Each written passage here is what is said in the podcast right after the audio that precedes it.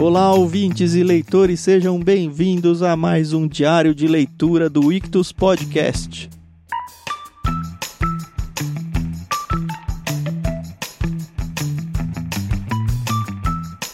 Nós estamos lendo Os Irmãos Karamazov de Fyodor Dostoiévski. Estamos quase terminando essa primeira parte, mais um dia de leitura e a gente termina a primeira parte, o que não quer dizer que a gente vai estar tá nem perto ainda de terminar o livro. Eu sou o Thiago André Monteiro, arroba Vulgutan, e eu estou aqui com a minha amiga Carol para seguir com essa leitura com a gente. Tudo bem, Carol? Olá, Thiago, tudo bem? Tudo bem, pessoal? Aqui é a Carol Simão, arroba somente Carol lá no Twitter. É, a gente tá lendo esse livrinho aí, bem pequenininho, né? Só pra iniciar bem o ano, né, Thiago? Sabe uma coisa legal? Fáceis. Legal. Uma característica dessa leitura. Quando eu vou ler hum. ele, antes de começar a ler, me dá uma preguiça de começar que você não tem noção, Carol. Mas aí depois que eu leio, eu falo, nossa, que bom que eu li. Eu não sei por que, que tá acontecendo. É. Tem alguns é. estudos é. que a gente faz isso e fala, nossa, cara, eu não tava afim de fazer isso hoje. E aí depois que termina, você fala, poxa, mas foi tão bom. Uhum, Enfim, não sei como tá sendo a sua experiência aí, seria legal você contar pra gente. Então, assim, é para ser bem sincera, eu não, não leria esse livro tão cedo na minha vida. Tô falando de tempo, tá? De começar esse livro agora em 2021, por exemplo. Mas eu gosto muito de pesquisar sobre a história, sei lá, do local, como que é. Então eu fui atrás um pouquinho da história da Rússia. Eu gostava muito da história da Rússia do da família, né? Como que é a família lá dos czars? Tem a Anastácia, essa galera toda aí, é, eu Não acho sei. bem bacana. Eu esqueci agora o sobrenome deles. Isso é porque eu gosto deles, hein? Não é Silva, né? Nem Souza. Né? Não. e aí eu acho que isso me traz uma ambientação muito maior, entendeu? Pra história a história para mim realmente ela é um pouco maçante. Isso não quer dizer que ela é chata. Eu só acho maçante esse iniciozinho, principalmente, porque a gente ainda tá conhecendo os personagens. Mas um ponto positivo para esse livro é que, diferente do Crime e Castigo, onde, cara, nossa, como custou aquele livro para mim. É mesmo? Nossa, af, eu, não, eu não, não consegui me criar nem empatia, nem simpatia, nem antipatia pelo personagem protagonista do Crime e Castigo. Pra mim era indiferente a história dele. Uhum. Não criticando o Fyodor, né? Coitado. Não, é cada Mas, um é assim, é cada um. Ou você gosta é... ou você não gosta. Não tem, não tem que gostar. Isso aí. E os irmãos Karamazov tá sendo assim uma, uma grata surpresa, porque são três, tá? São realmente três irmãos. Eu pesquisei, não. Já dei um spoiler. lá não vai. Os, não você é tá irmão, passando spoiler não. pra mim. Muito obrigado. Tá, Thiago, mas tá escrito aqui na contracapa do livro. Que são tá... três? Sim, tá ah. falando aqui. A narrativa põe em foco três protagonistas irmãos. Entendeu? Hum, então tá bom. Mas tá bom, tá sendo legal, pessoal. Eu acho que é isso aí. Toda leitura é válida porque abre os seus horizontes pra. É, ele faz Enfim. a gente pensar em algumas coisas e é, melhora a gente qualifica a gente literariamente, mais coisa, mais Sim. conhecimento, tudo. Mais diversão, porque como eu falei, depois que termina o capítulo, eu falo, ah, foi legal, eu pelo menos tô gostando. É. Apesar de uhum. entrar com ele com preguiça quase sempre. Uhum. Mas assim, o fato da gente ler poucas páginas também é bom, porque a gente mata a leitura do dia relativamente rápido. Não é. é uma leitura que durante o tempo que você tá fazendo você fala, nossa, acaba logo, acaba logo. Você se envolve, assim, com a história e uhum. tal. E eu ainda tenho no bolso ou na manga, né, aquela carta para tirar que o próprio Dostoiévski falou lá no início, no prefácio, se não me engano, que ele disse que esse começo, a primeira parte do livro é mais difícil e tal, e é, talvez seja mais chata, mas ela é necessária para a segunda parte. Estou acreditando e apostando as minhas fichas aí. Vamos ver. Amém. e assim, o que eu acho legal é que em alguns dias, e hoje foi um desses dias, que realmente você para pra pensar em certos diálogos que acontecem. E você para pra pensar mesmo, e se você pensa muito, você fica até meio perdido aí nas suas ideias. A gente vai falar um pouco uhum. disso mais pra frente. É bom, solidifica a fé, ou desmonta de Com vez. Com né? certeza. Né? é. Mas esse desmontar mostra que ela realmente não estava muito bem apoiada. E aí a gente concorda com o que está sendo falado aqui, né? Isso.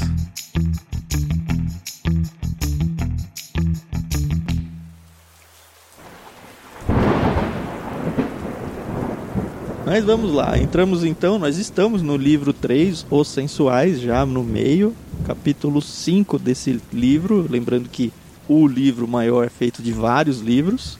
Isso. E então estamos no livro 3, Os Sensuais, capítulo 5, Confissões de um Coração Ardente. A cabeça às avessas. Lembrando que aqui a gente está numa conversa entre o Aliotia e o irmão dele, o Dimitri. Isso. E aí o Dimitri está contando do caso com a Caterina, terminou contando lá de quando ela foi pegar o dinheiro com ele. E ele, uhum. enfim, poderia tê-la possuído ali, tê-la conhecido biblicamente à força. Mas ele abre, abre mão disso, deixa ela embora pra, com o dinheiro para salvar o pai dela. E aí retoma a história daí. Exato. Então a gente percebe que o Aliotia tá ouvindo tudo isso, né? E depois dessa primeira parte da confissão, ele fala: tá bom, então eu já conheci a primeira parte. O que mais você quer falar para mim? E aí o Dimitri, ele continua conversando, falando que, apesar de tudo, ele não nutria sentimentos pela Caterina, né? Até aquele momento. E eu acho que em momento nenhum. A bem da verdade é que ele não gosta dela. No a ponto de amoroso, casar né? com ela. Exato. E aí a gente percebe, ele continua aqui é, narrando o que aconteceu depois que ele emprestou o dinheiro. A honra do pai dela voltou a ficar imaculada, apesar dele. Achei isso, sei lá. É, ele morreu no final, e desculpa tá dando esse spoiler, mas é porque parece que nada do que elas fizeram. Ele morreu, tipo, muito pouco tempo depois, né? Ele entregou é, o caixa então, intacto, para surpresa geral, pensavam que seria isso impossível. Depois ele ficou doente, passou três semanas de cama, teve um amolecimento cerebral. Cinco dias depois ele morreu, mas foi enterrado com todas as honras militares, né? Cara, e aí, assim, eu vou fazer aqui um adendo e talvez o Thiago tenha que tirar isso, mas se ele não for tirar na edição, é um spoiler muito grande que eu vou dar de um outro livro, tá bom? Daqueles Jogos Vorazes. Thiago, você já leu Jogos Vorazes? Eu não li, mas não vou ler. Pode Tá bom. Mano, a história toda é porque a Katniss, que é a protagonista, ela quer proteger a irmã dela da morte. Uhum. E aí, meu, ela protege, pelo menos no primeiro livro. Mas chega no último livro, a mina morre, entendeu? Então nada do que aconteceu, da guerra e de toda a situação valeu a pena, entendeu? Mas todos vamos morrer no final, Carol. É, mas, enfim. Ela adiou por dois anos a morte da irmã. E aí eu fiquei, fiquei lento aqui, eu lembrei disso. Bom, fim do spoiler. eu vou deixar na edição, não tô nem aí. Tá bom. Desculpa, pessoal. bom, apesar que tem os, os, filmes e acho que a grande maioria assistiu os filmes. Eu nem lembrava desse detalhe no filme, não. Mas tá bom. o fato é que ela devolve, né? Dá um pouquinho de tempo, ele recebe 5 mil rublos, que era o troco, né? Do que ela precisava. E aí, uhum. com a morte do pai, ela vai embora, vai para Moscou, vai ser cuidada por uma tia, se eu não me engano. Isso. E aí deixa só um bilhete, ela não procura ele, nada, ele só recebe um bilhete dizendo: Eu lhe escreverei, aguarde. K, de Catherine, né? Uhum. E aí, assim, aparentemente ela vai meio que sumir da vida dele. Na verdade, não, né? Porque, uhum. enfim, eles já estão noivos, ele tá narrando o que aconteceu. E aí, em muito pouco tempo, essa parente mais nova perde duas, as duas herdeiras dela, assume Isso. a Caterina como herdeira dela e morre. Uhum. E aí todo mundo morre, né? É. E aí ela logo recebe, então, e ela fica assim muito rica da noite pro dia. É. Por exemplo, ele, ele tinha emprestado 40, quanto foi? Não, ele emprestou, ele emprestou 5 mil cinco, rublos. 5 mil, isso. Isso, e aí ela tinha devolvido um trocozinho lá de início e depois ela devolve tudo para ele. 4,500, né? Ele devolve para ela os 500, mas aí, tipo, ela recebe 80 mil rublos. Aliás, Isso. não é porque a outra morre, ela recebe como dote, né? É verdade, é verdade, porque depois ela aparece até no noivado dos dois. Isso. E aí então ela vem, ele recebe pelo correio o, o valor que ele tinha emprestado. Pelo correio. Boa. Já pensou? Já pensou? A gente tava reclamando agora em off que a gente mandou um kit pelo correio e o kit sumiu. é custa um pouco menos do que 80 mil rublos, né? Mas não é o Correio Brasileiro é. lá, né? É, pois é. Enfim, ela fica rica e aí ela escreve uma carta para ele, né, falando que ela está extremamente apaixonada por ele, que ela quer se casar com ele, mesmo que ele não a ame, ela, ele pode transformá-la num móvel da sua casa, um tapete, enfim, pode trazer as suas amantes, o que ela quer é ficar com ele. Olha que declaração de amor bonita, Carol, já pensou? As feministas que lutem, hein? Só que ele não gosta dela. Desde o início ele não gosta. E é interessante que é nesse momento em que ele chama o Ivan, né, pra ir pra Moscou, pra conhecer. Pra... Não, ele já enfim. tava em Moscou, Ivan. E aí ele fala, É vai verdade. lá, vai lá conhecer ela, conversar com ela. E aí sim, Uhum. Ivan se apaixonou por Kátia, claro. Continua apaixonado por ela, eu sei. E aí ele diz, né, fiz uma estupidez, é o que todo mundo diz. Mas talvez seja essa estupidez que nos salvará a todos. E aí começa uma conversa entre eles, porque assim, ele não nega esse pedido de casamento pra Caterina lá. Uhum. Eles ficam noivos. Só que é o que a Carol falou, eles estão noivos, mas ele não é muito afim dela, não. É, então. E aí, inclusive, ele fala que essa generala deu uma grande festa de noivados. Eles noivaram pra valer mesmo. E aí, essa generala gosta dele, do Dmitri, e não simpatiza com o Ivan. Isso Uhum. acho que é importante dizer, porque o Ivan está apaixonado pela pupila dela, né? E aí a gente vê que em algum momento aqui ele se separa, e, e aí é onde ele vai conhecer a bendita da Gruncheca lá, É, né? Antes disso, o Dimitri ele fica se desqualificando diante do Aliotia, né? Ele fala, não, mas Isso. como que ela quer ficar comigo? Eu sou um cafajeste, eu sou um monstro como eu, ele diz, né? Que nunca conseguiu sair da libertinagem. Como que ela vai isso? O Ivan é muito mais qualificado pra ela. Olha, a autodepreciação é um saco. E o Aliotia fala pra ele, tá, legal, mas você é o noivo dela. Como que pode romper com ela se ela não quiser? É estranho isso, mas enfim. Então, exato. É, é- é- sei lá, são, é o século XIX, né? E outra cultura, né? Não sei. É, tem As mulheres ainda davam dinheiro, davam o dote pra você entrar num Nossa. matrimônio, né? Nossa, olha, fala sério. E aí, nesse momento, ele fala assim: ah, então eu quero que você faça uma- um favor pra mim. Quero que você vá até a casa da Catarine, Catarina, e termine com ela. Porque eu vou voltar pra minha vida. Aí ele ainda fala assim: o Aliotti, ah, então quer dizer que você vai pra casa da Gruncheca, né? Aí ele é, é pra lá mesmo. E aí, achei interessante que o Aliotti já fica: ai, o Rakitin tinha razão. tipo, oh meu Deus, sério, que eu vou ter que concordar com aquele chato do Rakitin. Mas é isso mesmo. Aí ele conta da Grutchenka, né?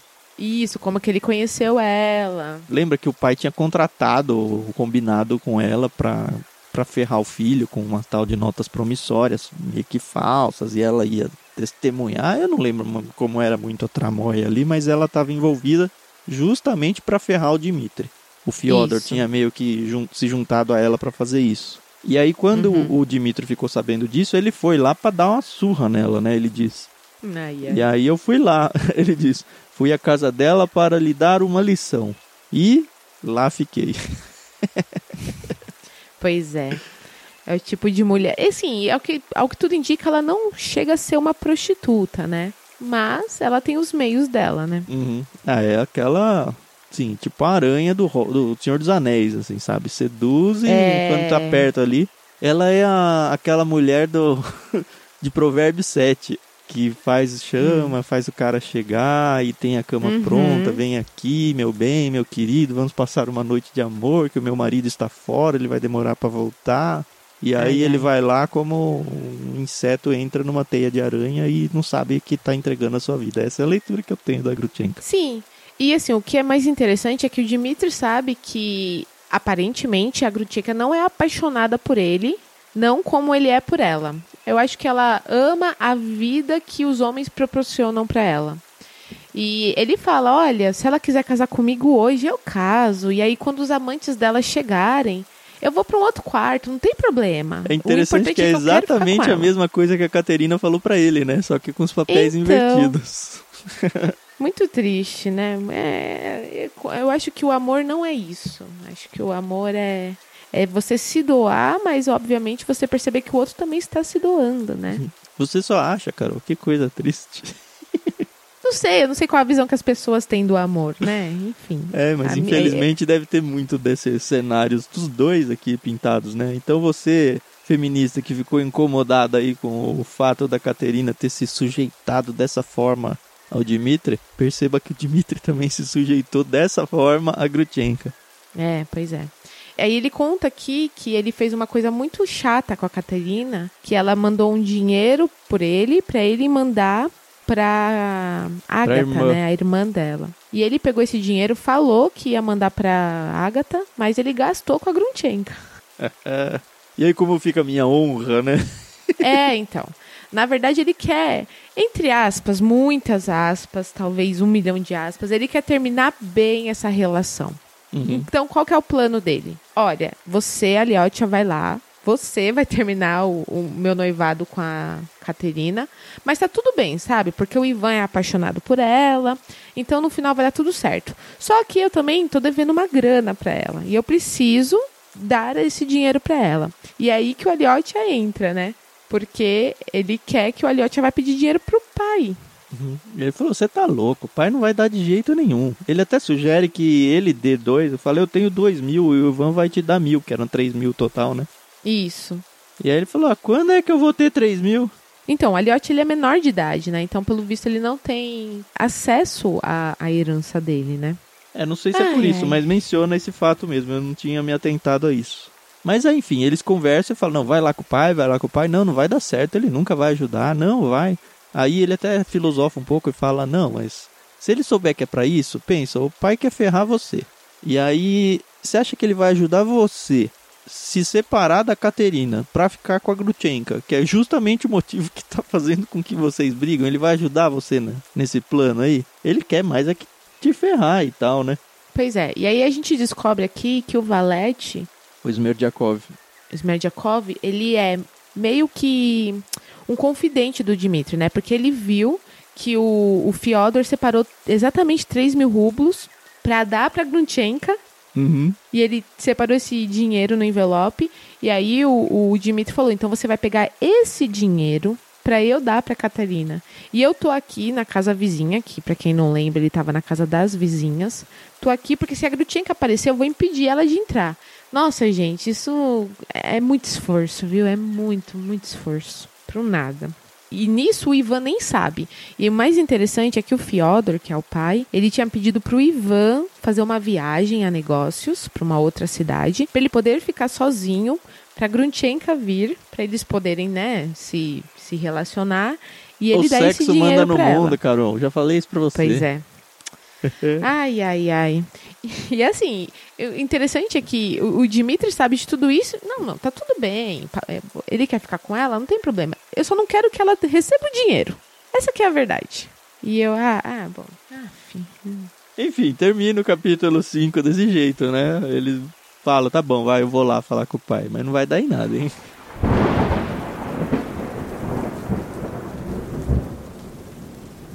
E aí tem um capítulo aí no meio, né, o capítulo 6, que a gente vai conhecer um pouquinho mais sobre o Smerdyakov, né, que era o filho que foi criado pelo Grigori e pela Marfa, né, os empregados do Fyodor. Filho daquela louca lá, né? Isso, da doidona lá, que ninguém nunca soube se ele é, pelo menos até esse ponto, realmente um filho do Fyodor. Não, a gente soube agora, porque a Carol já deu spoiler. Ainda não pus minhas fichas nesse seu spoiler aí, tá? E vou fingir Tá de morto. certo. Tá bom, beleza. A gente descobre que ele é, ele tem muita confiança do Fyodor. Por N, N razões, né? Uma delas é porque ele é um cara muito honesto, um cara muito na dele. Mas a gente percebe aqui que, como todo ser humano, ele tem várias camadas, né? Ele, por exemplo, odeia o pai adotivo porque sempre foi muito violento com ele. Aquele tipo de homem que queria impor, por exemplo, a religião e não ensinar e realmente esperar que a criança aceite. Então ele acabava apanhando muito. O próprio Grigori usava palavras, né, muito fortes com ele, né? Falava que ele tinha nascido de uma doida no, no meio da estufa e que ele não prestava. E isso marca muito, né, uma É, você criança. é um mofo, né, praticamente. Você nasceu da umidade das estufas. E aí é Isso interessante é que eu já forte, né? marquei aqui, que pra mim é um. Não sei se chega a ser a palavra spoiler aqui, mas é um, um ponto de atenção que a resposta disso é como veremos mais tarde, Smerdyakov jamais lhe perdoou essas palavras. Aí eu já Pois pensei é. aqui, será que vai rolar um assassinatinho básico aí, ou sei lá. Mas o É. fato é que a coisa é ruim. O, o Smerdyakov, ele começa a ter convulsões, né? Isso, ainda muito jovenzinho, ele começa a ter uns ataques epiléticos, Isso, né? e aparentemente causado por, pelas pancadas que o pai adotivo dava, né? Ele começou a ter Isso. e começou a ser algo recorrente. Ele foi a médicos e tudo, mas nada resolvia. É. O Fyodor ficou até preocupado com essa situação, né? E falou pro Grigori, ó, não quero mais você batendo no menino, porque, enfim, né? E eu não sei se você já presenciou um ataque epilético, Thiago, mas eu já presenciei e, assim, é uma coisa realmente... Uma vez no SESI, um colega de classe teve, foi bizarro. complicado. Nossa, É. assustador. É assustador. E aí a gente ainda fala que essa foi uma doença que nunca o abandonou. Hoje em dia a gente sabe que existe tratamento, mas realmente a epilepsia é uma doença que não tem cura, né? E aí a gente vê que o Fyodor se afeiçoou ao menino, né? Então, Se ó, afeiçoa, mas chama ele de asno de Balaão, né? de bala. é Que um apelido carinhoso. É isso. Ô, Carol, como é que foi o, a construção desse personagem na sua cabeça? Eu tenho a minha aqui, mas queria ouvir a sua primeiro, pra ver se faz esse caso. Não Como fisicamente, assim? mas como que, sei lá, como que você desenhou na sua cabeça o Smerdyakov? Não atributos físicos, mas o jeito dele. Ah, eu não sei. Pra mim, é- pelo que a narração aqui, ele era um menino muito intratável, então ele era meio selvagem, né? Não- Não tem como não é, não misturar a aparência com a característica da personalidade. Mas eu acho que ele. A Marfa meio que amava ele. Meio não, ela amava ele, mas ele não amava de volta.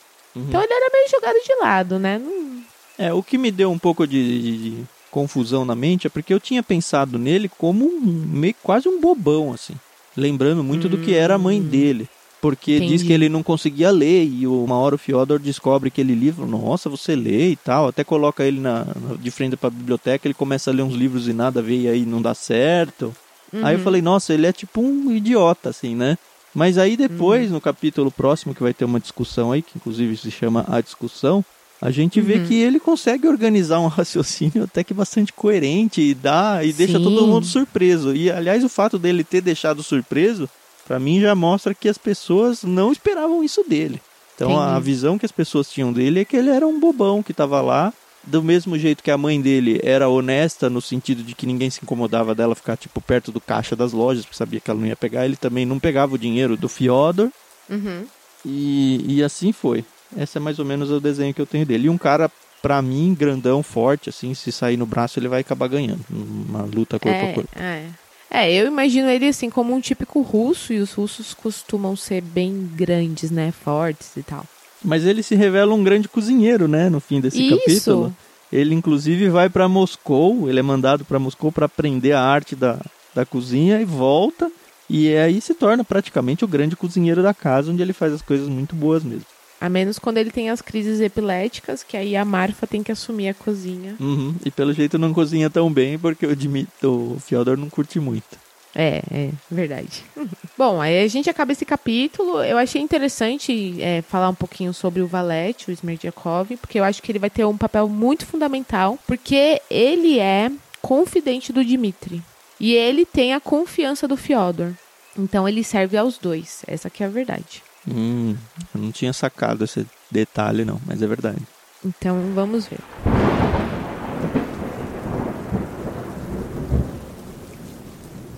Capítulo 7, como o Thiago falou, o título é a discussão. E a gente vê uma discussão aqui, gente, que, cara, eu, eu curti demais. E me fez pensar muito, achei muito bacana. Então, só para vocês é, perceberem o ambiente aqui, o Aliotia vai até a casa do pai, eles já jantaram. Então, estão ali numa sala o Fyodor, o Ivan, o Aliotia chega, o Grigori e o Smerdyakov. Então, esses caras ali conversando. Mas o Aliotia não tinha chegado ainda, né? Ele chega meio que no meio dessa conversa, né? Isso, e aí depois eles vão contar o que está acontecendo, né? Uhum. Mas eu achei interessante que a maioria das vezes quando os homens se reúnem, um dos assuntos ou é futebol ou é política, né? Ô mulher, ou mulher, né? E aqui eles vão falar, eu achei interessante que é bem recorrente aqui a religião, né? Eles falam bastante sobre religião. Uhum. Lembrando que o autor, né, o Dostoiévski, ele era cristão. A gente vai ver muito esse assunto recorrente no Crime e Castigo. Então Uhum. não é aquele texto teológico, não é aquela história que é Sabe aquela história que fica tentando te evangelizar? Ela é... tem uma palavra para isso que, que me fugiu aqui. Mas enfim, não é aquela aquele texto que você fala, ah, tá bom, já sei, tá, tá ok. Que me incomoda um pouco isso na literatura, viu? Apesar de eu ser cristão, apesar de eu saber que a gente deve evangelizar e tal, mas quando você pega aquele texto que você já percebe que de cara, assim, não, na verdade estou tentando te apresentar Cristo aqui. Não sei é, me catequizando, né? É, me incomoda, sabe? Mas hum. enfim, eu sei que tem livro que ele fala, ó, eu esse livro é para isso, aí não me incomoda. Agora, se eu vou pegar uhum. um livro de história que faz isso, aí eu falo, não, não era para ser esse livro de história, não é. era assim. Uhum. Só que o Dostoiévski uhum. faz isso muito bem, porque ele traz o assunto Sim. de uma forma natural, sem tentar ficar forçando a barra. Tá bom, então me diz aí, que assunto é esse? Qual é essa conversa aí que o Aliotia chega no meio? Estão chamando o Smerdjakov de asno do balão aí. Eles estão lendo no jornal sobre um caso, eu nem lembro onde foi, mas de um cara que tinha sido martirizado porque não quis negar a Cristo. Isso. E aí todo mundo exaltando, dizendo que agora eles vão canonizar esse cara e tal. E aí o Smerdyakov, ele fala: "Ah, eu tava pensando nesse bravo soldado, né? Ele disse em voz alta: uhum. "Seu heroísmo é sublime, mas em minha opinião não haveria nenhum pecado nesse caso em renegar o nome de Cristo e o batismo, para assim salvar a vida e consagrá-la a boas obras que resgatariam esse momento de fraqueza e renegação. E aí Heresia. causa um desconforto, principalmente no pai adotivo dele, o o Grigori. O, o Grigori. Imagina, seu imbecil, que você vai pro inferno na hora e tal. Aí essa discussão, ela leva, é justamente essa, a discussão que se propõe a dizer o capítulo, né? E isso. aí, isso me trouxe muito, muito de verdade aquele livro Silêncio, do Shusaku Endo, que inclusive a gente já mandou no Clube Ictus.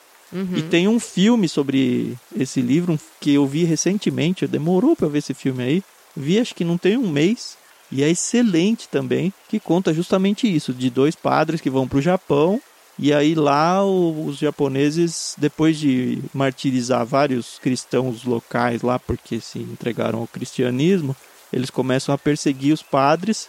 E uma das estratégias deles é justamente fazer tanto os cristãos quanto principalmente os padres apostatarem, que significa uhum. negar Cristo. E aí eles têm uma imagem que eles põem no chão e eles fazem com que as pessoas pisem nessa imagem para renegar a Cristo. Ou você morre. Era isso a coisa. Tanto o livro quanto o filme, eles vão falar muito sobre esse assunto, exatamente sobre o assunto desse capítulo aqui. Até quanto é legítimo ou não, por mais que fique claro para todo mundo e os próprios carrascos lá, os torturadores, eles falam: "Eu não me importo que você faça isso de fake assim, que você uhum. pise na imagem mesmo dizendo, ó, oh, tô pisando aqui, mas na verdade eu continuo sendo cristão. Eu só quero que você cumpra o ato de pisar, mesmo que seja de mentira. E aí tem uns que falam, não, tem que pisar mesmo, outros falam que não. Inclusive tem dois padres que estão lá e eles discordam nisso. Um fala, não, para salvar sua vida pisa, e o outro não, isso aí de jeito nenhum. E é esse uhum. o assunto. Uhum. Só que o, a discussão que o Smerdyakov coloca aqui, que é essa que eu falei, caramba, olha só, ele não é tão idiota quanto eu pensei. Ele começa a construir um, um argumento, um raciocínio aqui que é mais ou menos assim. Tá bom. Não é verdade que eles vão falar, ah, apostate. No momento em que eu considerar a ideia de que eu vou negar a Cristo, a igreja vai me excomungar? E aí tá pensando em igreja católica lá, russa, né? Sim, sim. Uhum. Eu não vou ser excomungado? Vou. E aí, uma vez que eu vou ser excomungado, eu não vou estar fora da igreja? Sim. Então, no uhum. momento em que eu verbalizei, olha, eu não acredito em Cristo, eu não estou mentindo. Porque eu já pensei isso antes, uhum. e aí o meu pecado, que era um pecado mortal, de negar a Cristo, se tornou um pecado venial. Porque isso. eu não era cristão. E aí, um não cristão negar a Cristo não quer dizer nada, assim, é só um pecado comum que pode ser tratado. E o, o, o Fiodor, ele fica, nossa, que sensacional esse argumento. Aí ele já tá explode, tudo, né? É, ele já tá meio bêbado e tal. E aí ele fica, como ele fez lá com o amigo Piotr, lá dentro do mosteiro, ele começa a dar umas cutucadas, tanto no Aliotia, né, que o Aliotia chega nisso, ele, ó, oh, vem aqui, Aliotia, vem aqui que esse assunto vai interessar para você, ele fala, né, sim, e aí sim. conta tudo. E fica querendo entender qual que é a do Aliotia, e ele fica cutucando o Grigori também nesse assunto, e o Grigori é. continua super irritado. Mas basicamente Nossa. a discussão é por aí, né? É, mas assim, a, a, parte dessa discussão que eu mais curti pra pensar tá na página 152. Que aí quando ele fala, ah, vai ser venial. Aí ele, como assim venial? E aí ele fala, o, o Smerdyakov, ele fala, né? Julgue por si mesmo. Foi dito nas escrituras que se você tiver fé, mesmo da, do tamanho de um grão de mostarda, e se você disser a uma montanha para lançar-se ao mar, ela o obedecerá sem a menor hesitação. Bem, Grigori, se não sou crente e você o é, a ponto de me injuriar sem parar, então tente dizer a essa montanha para lançar-se. Não digo ao mar. O mar é um ser tão distante, mas simplesmente a esse rio infecto que corre atrás de nosso jardim. E logo verá, ela não se moverá, e mudança alguma acontecerá, por mais que você grite. Isso significa que você não crê da forma conveniente, Grigori, mas, em compensação, enche seu próximo de injúrias. Suponhamos também que ninguém em nossos tempos, absolutamente ninguém, desde as pessoas da mais alta posição até o último dos camponeses, possa lançar a montanha ao mar, salvo um homem, no máximo dois, que talvez estejam buscando secretamente a sua salvação nos desertos do Egito, onde não poderiam ser descobertos. E aí ele continua falando, e aí ele fala: se você fala que tem fé e você não consegue mover a montanha, então tua fé tá errada. Então você não tem fé. E eu falei, meu Deus, é isso mesmo, entendeu? ele ainda vai além diante desse pretenso carrasco aí que tá tentando fazer ele apostatar. Ele, ele joga esse negócio da montanha também, né? Deixa eu pegar o trechinho aqui. É, se naquele momento eu acreditasse de verdade, como é necessário acreditar, seria realmente um pecado não suportar o martírio e converter-me à religião de Maomé, porque era a ideia que o Carrasco estava tentando fazer. Mas eu uhum. não teria de suportar o martírio, pois me bastaria dizer à montanha: move-te e esmaga o carrasco. E a montanha se moveria e esmagaria o carrasco, como se ele fosse uma barata. E eu seguiria adiante como se nada tivesse acontecido, glorificando e louvando a Deus. Mas se naquele momento eu já tivesse tentado e gritado à montanha: esmaga os carrascos, e ela nada fizesse, como então, diga-me, como eu não teria duvidado naquela hora lamentável com temor mortal? Como? E aí ele fala: Bom, ali seria um teste para mim mesmo, de que, olha, já que a montanha não veio, eu não acredito, e já que eu não acredito, se eu falar contra, também não é mentira, porque eu não acredito, porque a montanha não me veio salvar. Exato. Sensacional. É sensacional. E o livro do Shusaku Endo, ele se chama Silêncio justamente por causa disso, porque eles ficam o tempo todo pedindo para, ó, oh, Deus, ajuda, você não tá vendo o que tá acontecendo, as pessoas estão morrendo em seu nome você não faz nada, é esse silêncio de Deus, o, título do livro. E é esse o argumento é. dele aqui, olha. Eu pedi pra montanha e Deus silenciou, então eu não acredito. Pois é, entendeu? Então, assim, esse capítulo me fez pensar demais, entendeu? Porque a gente costuma falar, não, basta ter fé que as coisas vão acontecer. Mas, gente, é, é, acho que é muito mais do que isso, óbvio. A fé é o princípio de todas as coisas, é no que eu acredito, entendeu? Se eu não tenho fé, todo o meu argumento vai por né, cai por chão. Mas a gente tem que entender que as pessoas têm argumentos, entendeu? E como é que você vai refutar esse argumento, né? Acho que isso é o mais importante. Uhum. E aí eu fiquei esperando, beleza, agora o Aliotia vai falar, entendeu? E, e aí a gente vai ver aqui o contraponto. Só que aí começa o capítulo 8, né? Tomando e um não conhaque. Vem nada, né? Não vem nada, porque o Fiodor, que estava se divertindo até aquele momento, ele fala: tá bom, beleza por hoje, vão embora. É. E aí eu falei, não, não, eu quero ouvir, não. Vai ver, o Dostoiévski não tinha a própria resposta, ué. Você tem uma é, resposta verdade. boa, assim, bem articulada? Não tenho. Não, então. não, não. Eu nem, eu nem me atrevo. Nem me atrevo porque acho que eu ainda não tô nessa categoria, entendeu? Mas eu gostaria de ouvir aí. Mas abalou de... a sua fé? Não. Então tá bom. Não, a minha não, gente. Eu continuo tendo fé que sim, uma montanha ela pode se mover, entendeu? É que acho que a gente é como a gente tem conversado, né, eu e o Thiago bastante. A gente tem uma cabeça muito ocidental, né? Então uhum. a gente a gente é muito Walt Disney de visualizar e querer que uma, uma, uma varinha mágica faça a mágica e não é assim.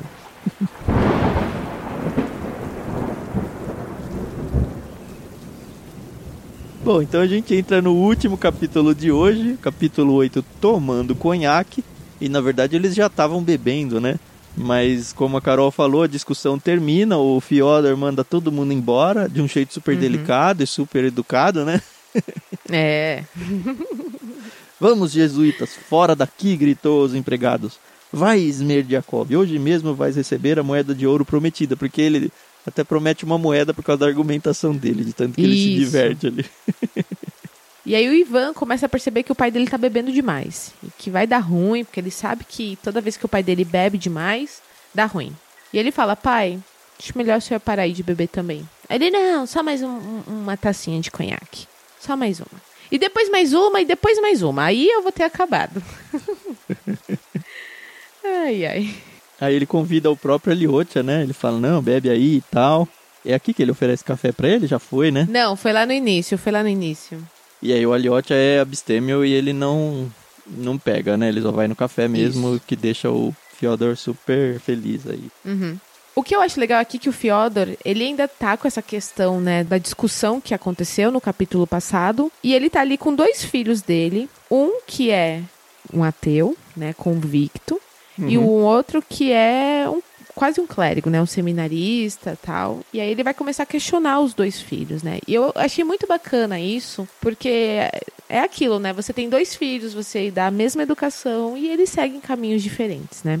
Opostos, né? O Fyodor, ele muito. começa aqui meio que na verdade ele começa aquele morde e assopra, né? Ele primeiro ele se desculpa de novo com a Aliotia porque ele ofendeu o abade e tal. Você sabe, uhum. às vezes a uhum. cólera me toma e tal.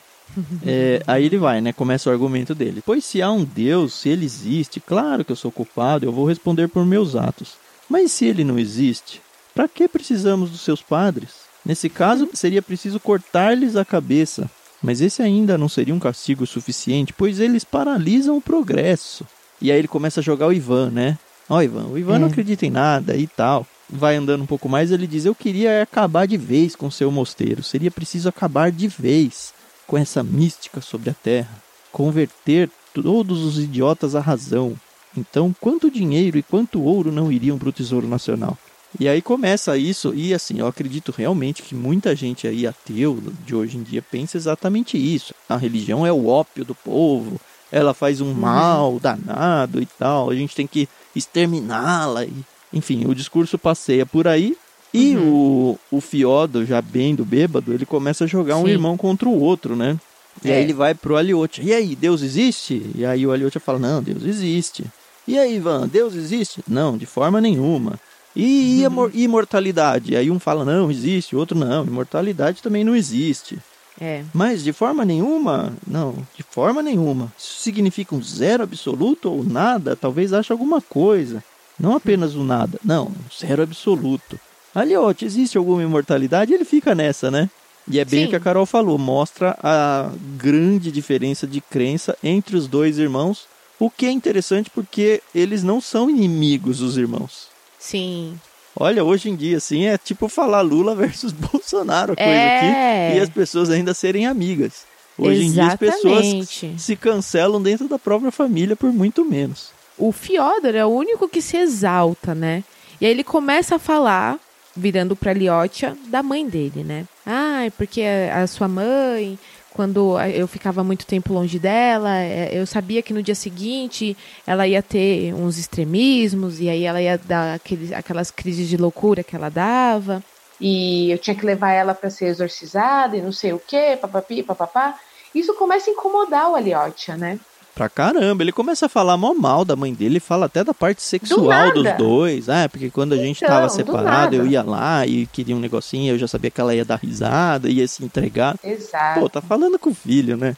Não, e assim, e no começo, bem no começo do, do livro, fala que o Aliotti, ele tinha um carinho muito grande pela mãe. Uhum. Que ele lembrava dela.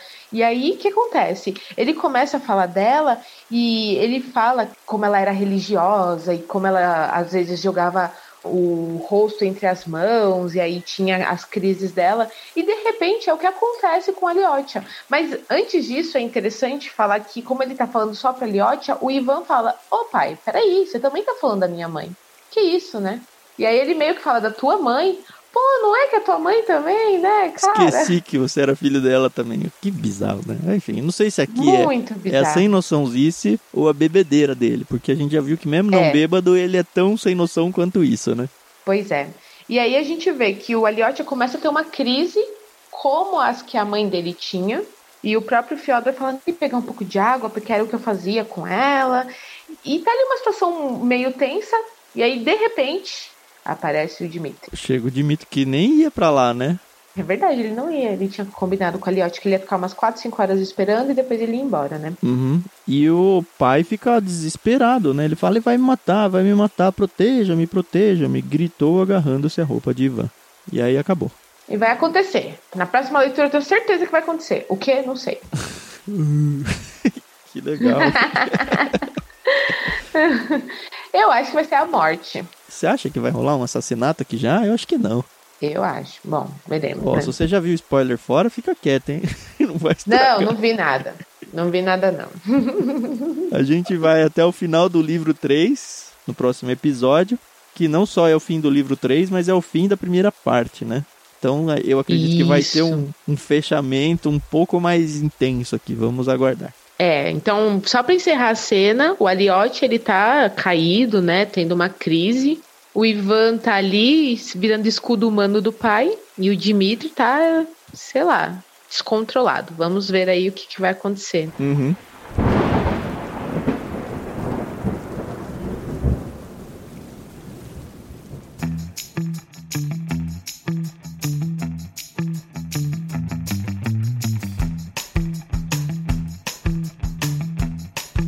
Então a gente volta no próximo episódio para encerrar essa primeira parte aqui do livro Os Irmãos Karamazov de Dostoiévski.